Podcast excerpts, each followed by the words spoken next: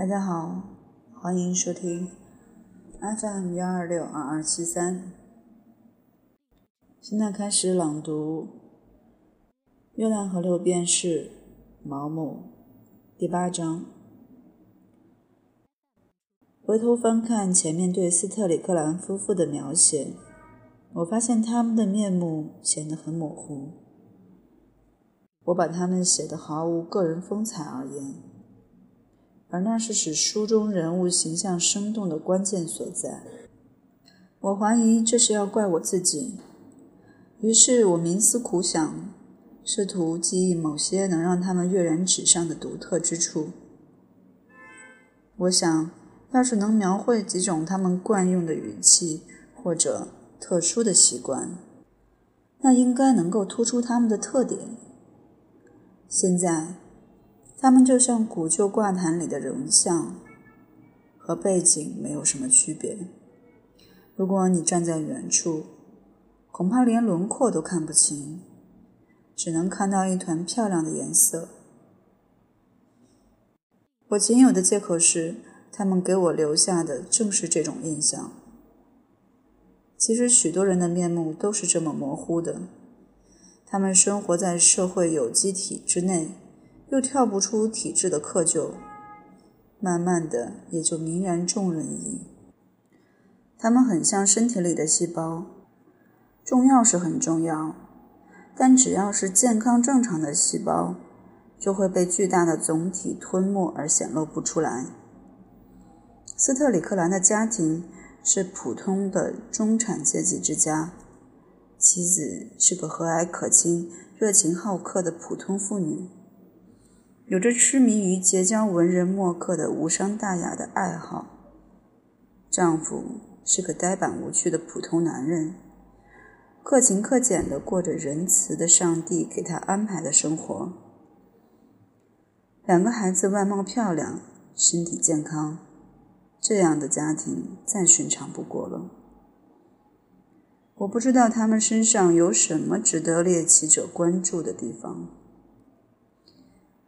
回想起后来发生的种种情状，我不禁扪心自问：当年的我是不是太过愚鲁，竟然看不出查尔斯·斯特里克兰有何过人之处？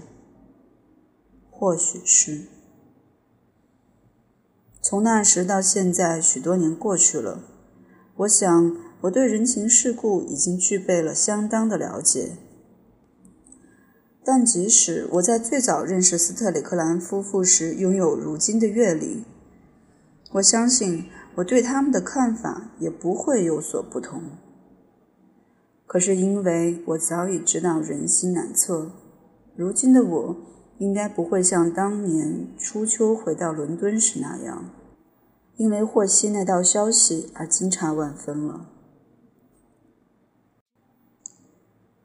我回去上不到二十四小时，就在麦哲恩路遇见露丝·沃特福德小姐。你看上去心情非常好啊，我说。有什么值得高兴的事儿？她笑了起来，眼睛里流露出我早已熟悉的幸灾乐祸的神色。这意味着她又听到了她某个朋友的糗事。这位女作家的消息是很灵通的。你是见过查尔斯·斯特里克兰的，对吧？不仅是他的面孔，他浑身上下都洋溢着欢天喜地的气息。我点了点头。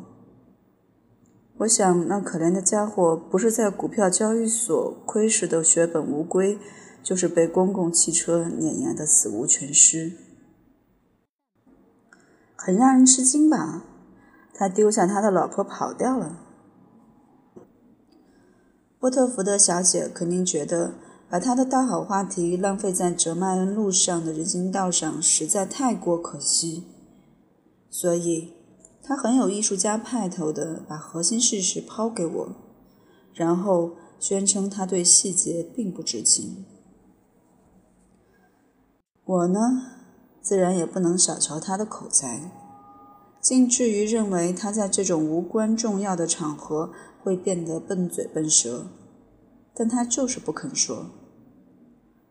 后来笨我问的急了，他不耐烦的回答：“跟你说过，我什么都不知道啦。”接着，装作无可奈何的耸了耸肩膀，说：“我相信城里某家茶馆有个女孩把工作给辞掉了。”他朝我笑了笑，又说他赶着去看牙医，随即扬长而去。我的好奇之心多过悲伤之情。那时候我亲身经历的事情还很少，我感到很兴奋。因为以前只从书里读到的故事，居然在我认识的人身上发生了。坦白说，这些年来我在熟人之间已经见惯了这种事情，但那时我是有点吃惊的。斯特里克兰先生肯定已届不惑之年，到了这种岁数，竟然还谈情说爱，我觉得这实在叫人恶心。年轻时，我不知天高地厚，贸然断定那些到三十五岁仍然在花前月下徘徊的人都是愚不可及的大傻瓜。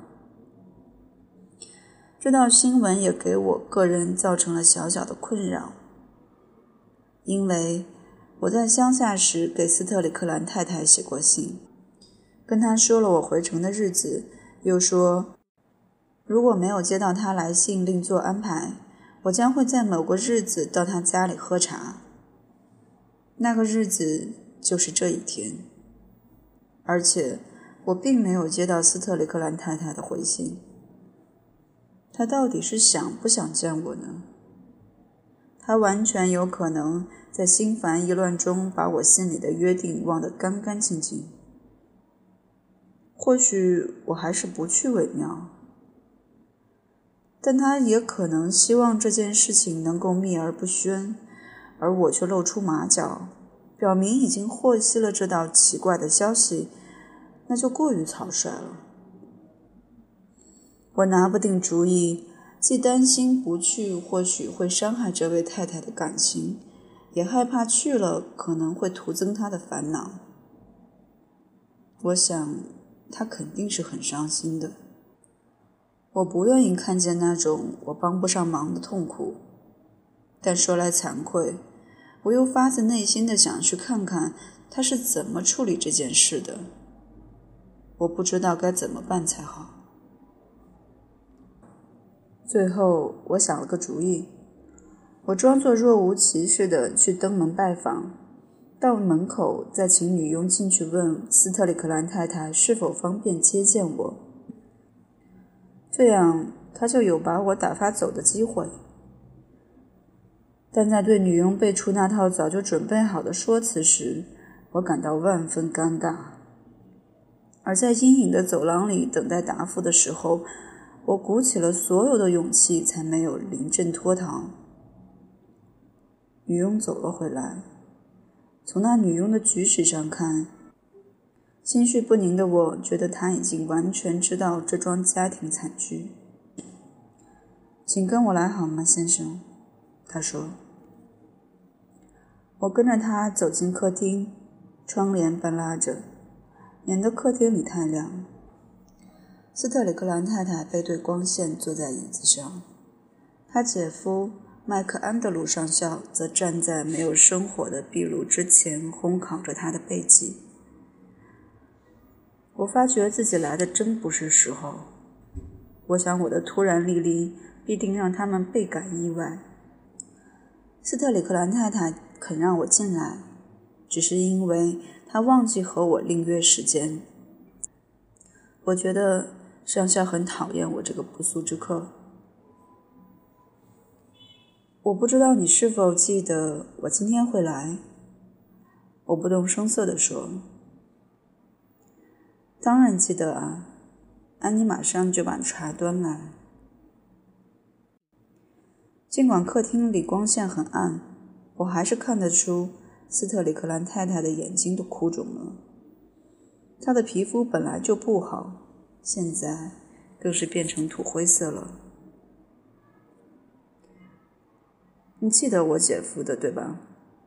你们在晚宴上见过的，就是度假前那次。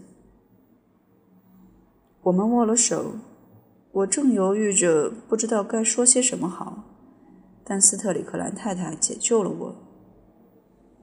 她问我夏天都做了什么事，我赶紧接着话头说了几句，直到女佣把茶水端过来，上校要了杯威士忌苏打。你最好也喝一杯，艾美，他说。不，我还是喝茶吧。这是第一个暗示了发生倒霉事的迹象。我假装没发现，尽量和斯特里克兰太太东拉西扯。上校仍然站在壁炉前，什么话也不说。我寻思，再过多久告辞才合乎礼节？我很奇怪，斯特里克兰太太究竟为什么让我进来？客厅里没有鲜花。各种夏天时收起的装饰品也没有重新摆出来。这个向来令人愉悦的房间弥漫着凄凉寂寞的气氛，它让你产生一种奇怪的感觉，仿佛有个死人就躺在墙壁那边似的。我把茶喝光。你想抽根烟吗？斯特里克兰太太问。他张望着要找烟盒，但没有看到。我家恐怕是没有烟了。他突然失声痛哭，匆匆跑出了客厅。我当场目瞪口呆。现在我已经明白，香烟原本都是她丈夫买的，找不到香烟，促使她想起她的丈夫。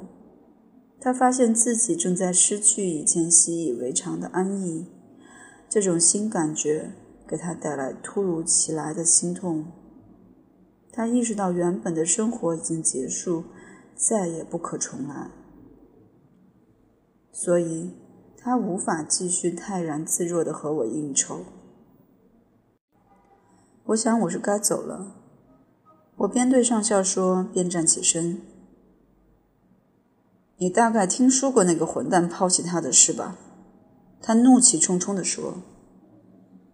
我犹豫了片刻。你知道人们喜欢说闲话的，我回答说。有人含糊其辞的跟我说出事了。他跑掉了。他带着女人私奔到巴黎去，丢下了艾美，一个便士也没留下。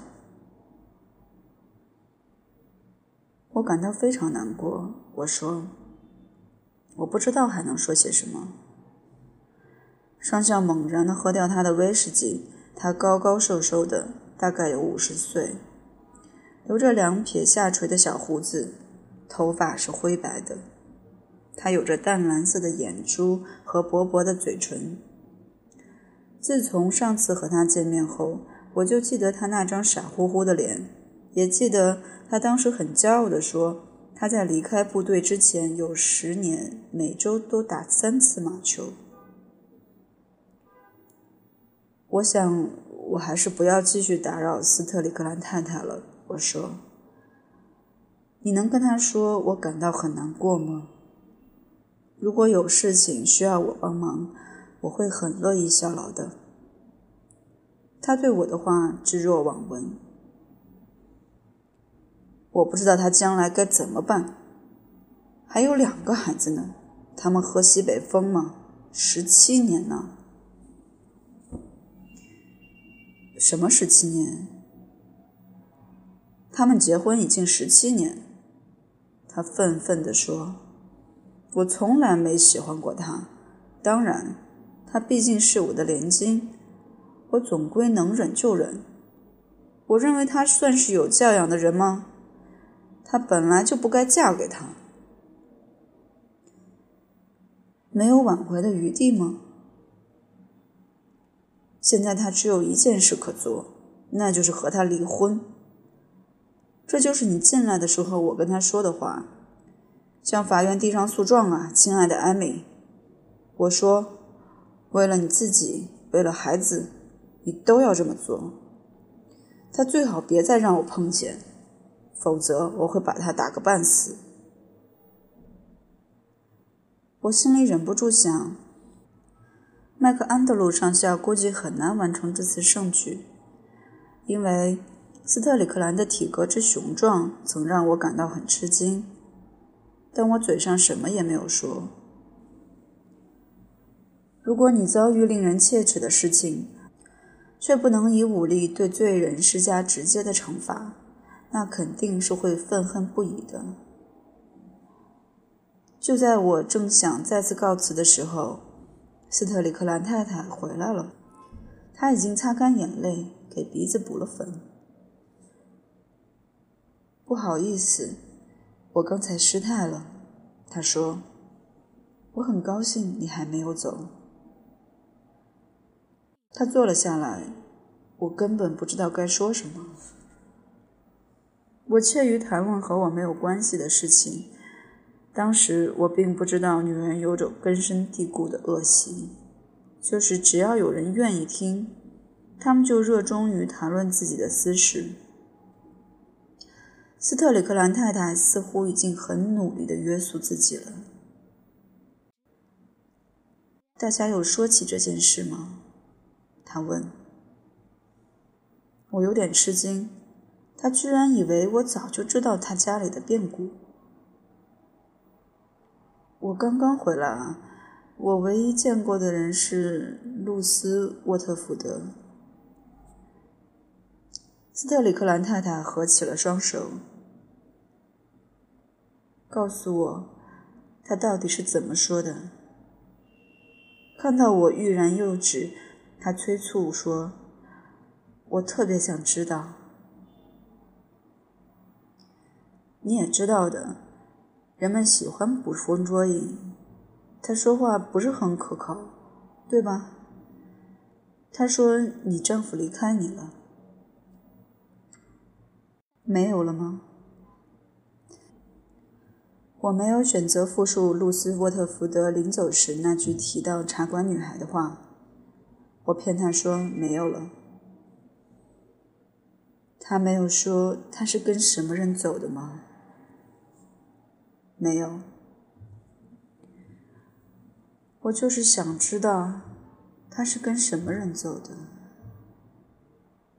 我有点困惑，但无论如何，我现在应该走了。跟斯特里克兰太太握手时。我对她说：“如果有需要帮忙的地方，尽管开口。”他挤出虚弱的微笑。非常感谢你，除了你，我不知道还有谁愿意来帮我。我不好意思表达我的同情，于是转身想要跟上校告别。他没有握住我的手。我也要走了。如果你要经过维多利亚路，那我就跟你一起走。好的，我说，走吧。谢谢收听 FM 幺二六二二七三。